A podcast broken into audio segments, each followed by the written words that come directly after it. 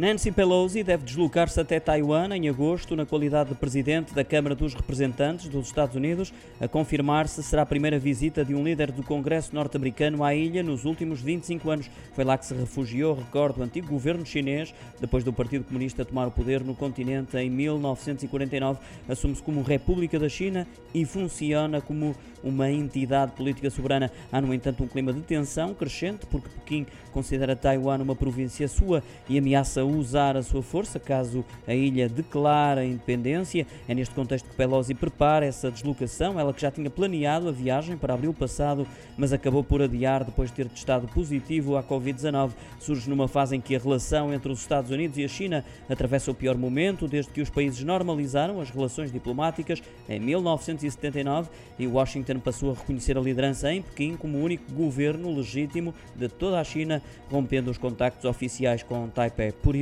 e de acordo com o Financial Times, há quem veja com preocupação dentro da Casa Branca esta viagem de Nancy Pelosi a Taiwan.